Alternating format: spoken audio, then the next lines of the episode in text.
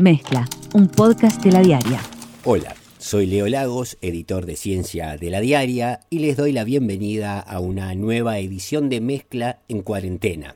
A medida que pasan los días de este distanciamiento social y de las medidas que se están tomando para contener esta pandemia, cada vez flota más en el aire la pregunta de qué va a suceder el día después y se empiezan a abordar algunas estrategias para empezar a retomar, si es que es posible, la vida normal. El presidente anunciaba, por ejemplo, que se podría retomar la actividad en las escuelas rurales, el lunes que viene se retoma la actividad de la construcción, y decía en el aire, se percibe tal vez por hastío y cansancio de toda esta situación, la idea de que es momento hoy de empezar a pensar el día después.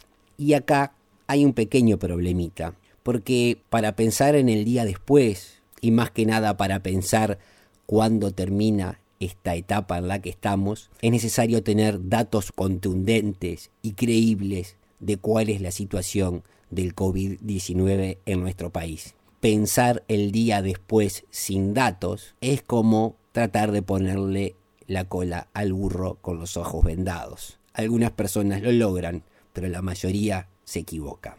Para hablar sobre estos problemas, sobre los datos que estamos teniendo del avance del COVID en nuestro país, vamos a hablar con Gonzalo Tancredi, físico y astrónomo, que hace unos pocos días, el pasado 28 de marzo, publicó un artículo en la diaria de fin de semana titulado ¿Qué nos permiten decir los datos actuales del COVID-19 sobre lo que nos espera? Él allí en esa nota explicaba que si bien no es epidemiólogo, ni infectólogo, ni siquiera bioestadístico, pero consideraba que su experiencia en el análisis de datos de modelos le permitía hacer algunos aportes acerca de lo que nos está pasando. Así que con él conversamos acerca de los datos del COVID-19 y vaya si serán importantes los datos, porque como decía, sin datos es difícil decir cuándo termina la etapa en la que estamos y menos aún cómo comienza el día de mañana. Recientemente publicaste que había cierto sesgo por prestador, que implica también un sesgo por ingreso de, las personas. Quería que una reflexión tuya al propósito de este sesgo que vos encontraste en los testeos que venían siendo realizados por lo menos hasta estas nuevas directivas actuales.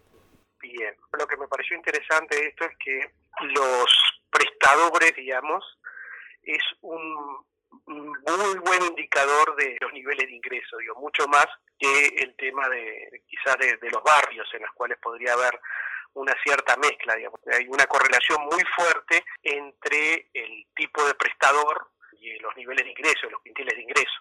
O sea, eso se ve bastante claro en, en alguna de las tablas que, que puse, que por ejemplo, digamos, eh, el 73% de la gente de quintil de ingreso mayor está en seguros privados y el 63% de los que están en el quintil 1 son de ACE. Entonces, eh, el prestador es un muy buen indicador del nivel de ingreso.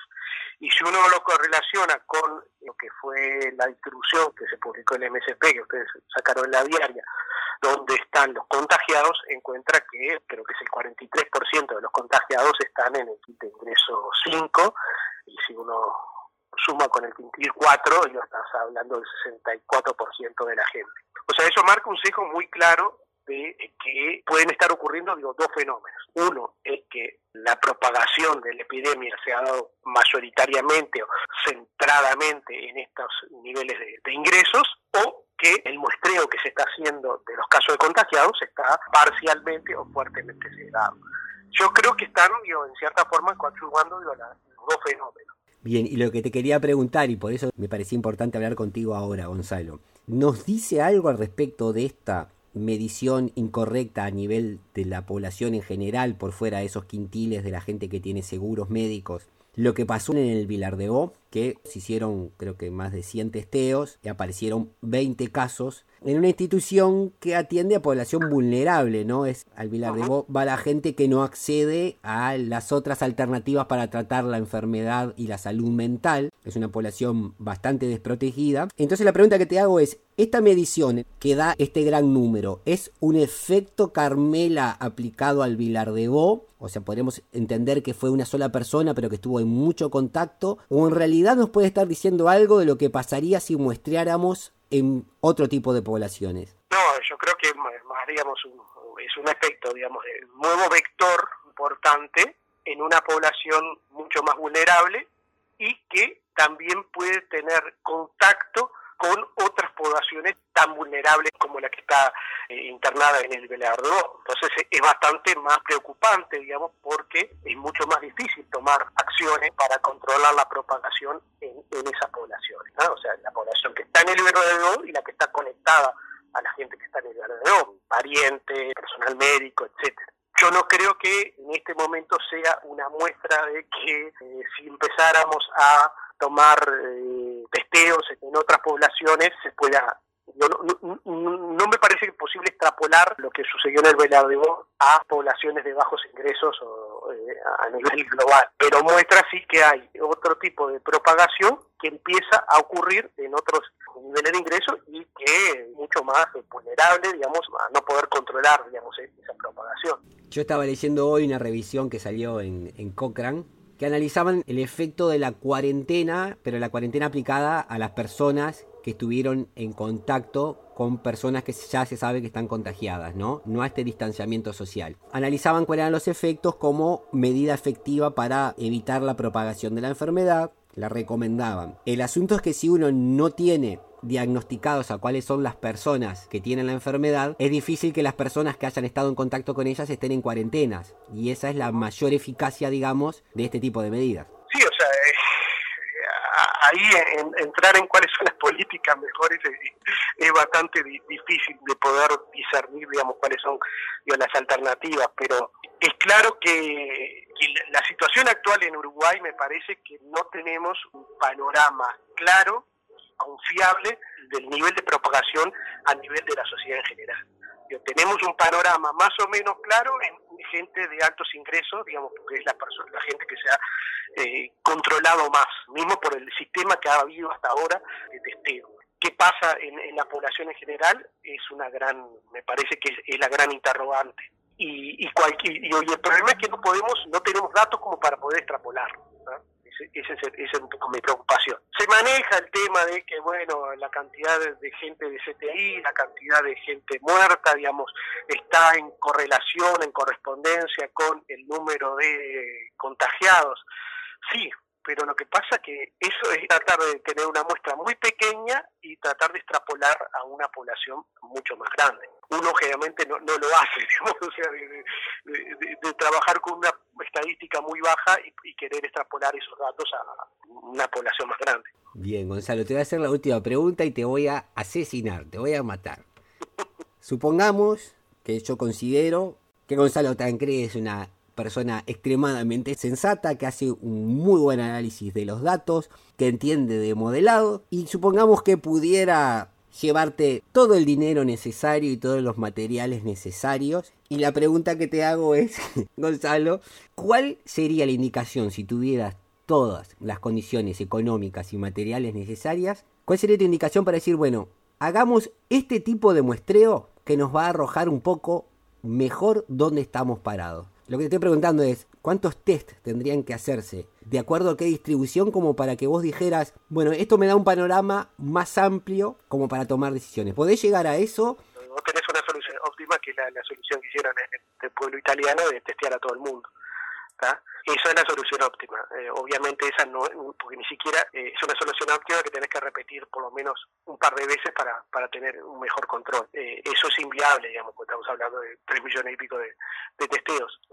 pero sí, sin duda, digamos, me parece como una solución intermedia es testear, digamos, a todas las personas que tienen algún tipo de síntoma, que no es lo que se está haciendo en este momento, como para empezar a descartar los casos y los casos que están eh, contagiados, bueno, tomar acciones.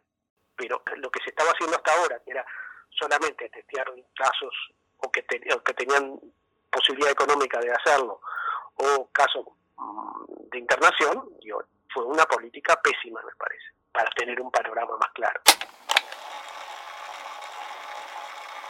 Escuchaban a Gonzalo Tancredi, físico de la Facultad de Ciencias de la Universidad de la República, conocido astrónomo, fue una de las personas que derrocó a Plutón de su condición de planeta, que hace sus aportes para entender un poco qué está pasando con esta pandemia de coronavirus. Ya que hablábamos de lo que sucedió en el Vilar de Bo, le doy el paso a Amanda Muñoz, nuestra editora de salud, que también va a hablar al respecto.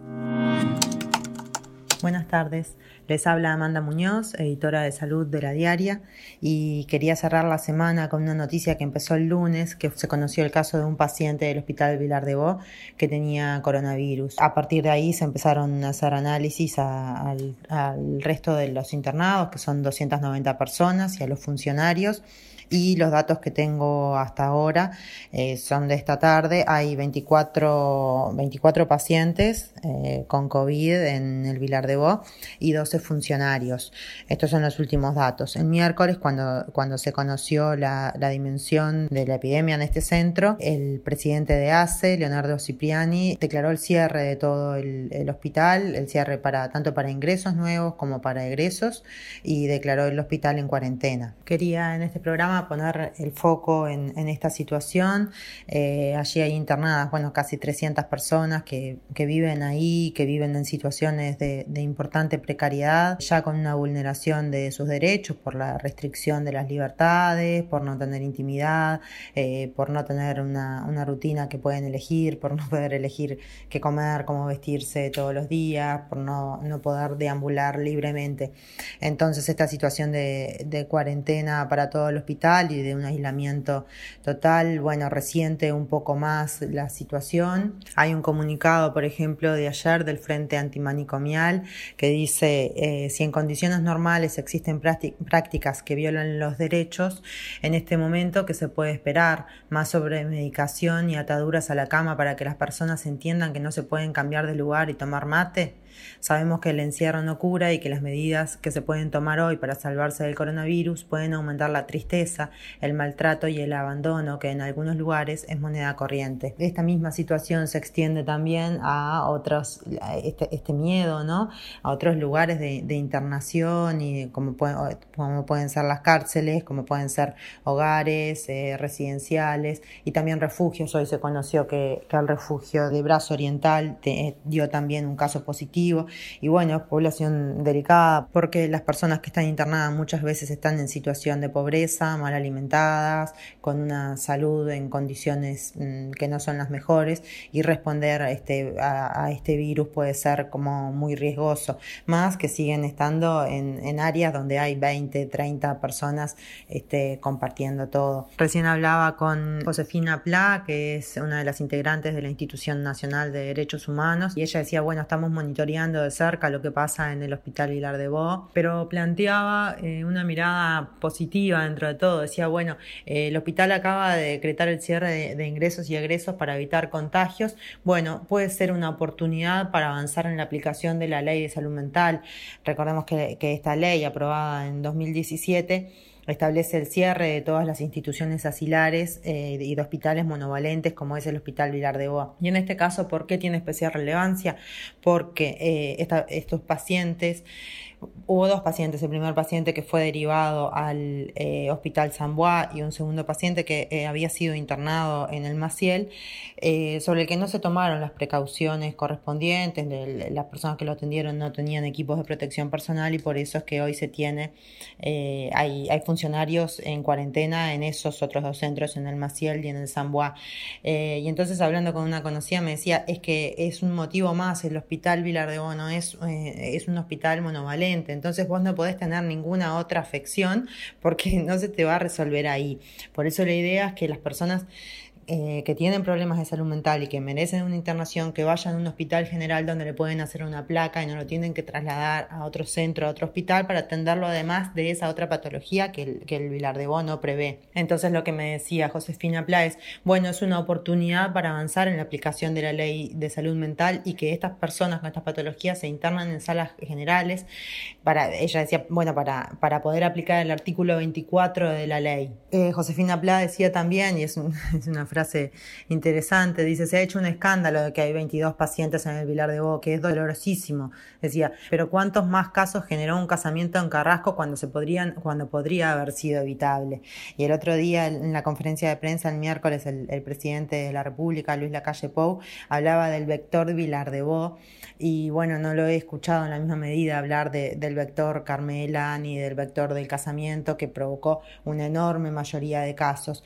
Entonces, también, bueno, hay un comunicado de Radio Vilar de Voz de hoy donde, donde insta a no estigmatizar a estas personas, porque vemos en, titulares por todos lados el vector, ¿no? Ya a partir de hoy, el vector eh, Vilar de Voz, y, y entonces me parece como que hay que tener un cuidado especial el otro día una conocida me decía cuando se sabía que hasta ese momento era un solo caso, el del Vilar de Bo, me decía, bueno, pero no vi eh, que vayan afuera del, hospital británico, por ejemplo, los medios de comunicación, como están afuera del hospital Vilar de Bo.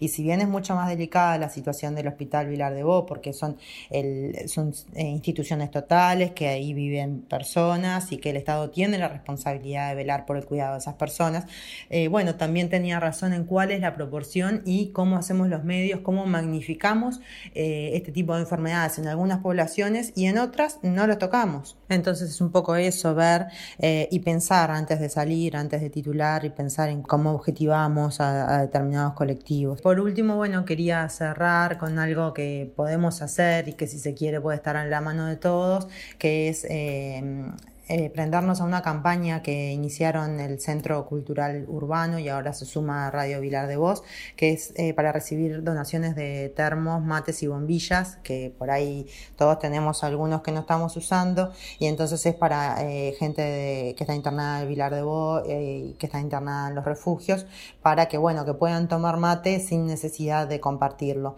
Reciben las donaciones de lunes a viernes, a partir del lunes se pueden recibir entonces en el Centro Urbano que queda en Paraguay 1190 desde las 14 a las 18 horas acá en Montevideo. También el comunicado de Radio Vilar de Voz dice que eh, a la campaña de mate solidario, como se le llama, también reciben toallas íntimas, yerba y tabaco y dice porque en esta situación de, encierro son elementos de mucha necesidad y bueno, así que quien, quien pueda sumarse a la campaña es bienvenido y bueno, seguiremos trabajando estos temas la semana que viene. Un abrazo.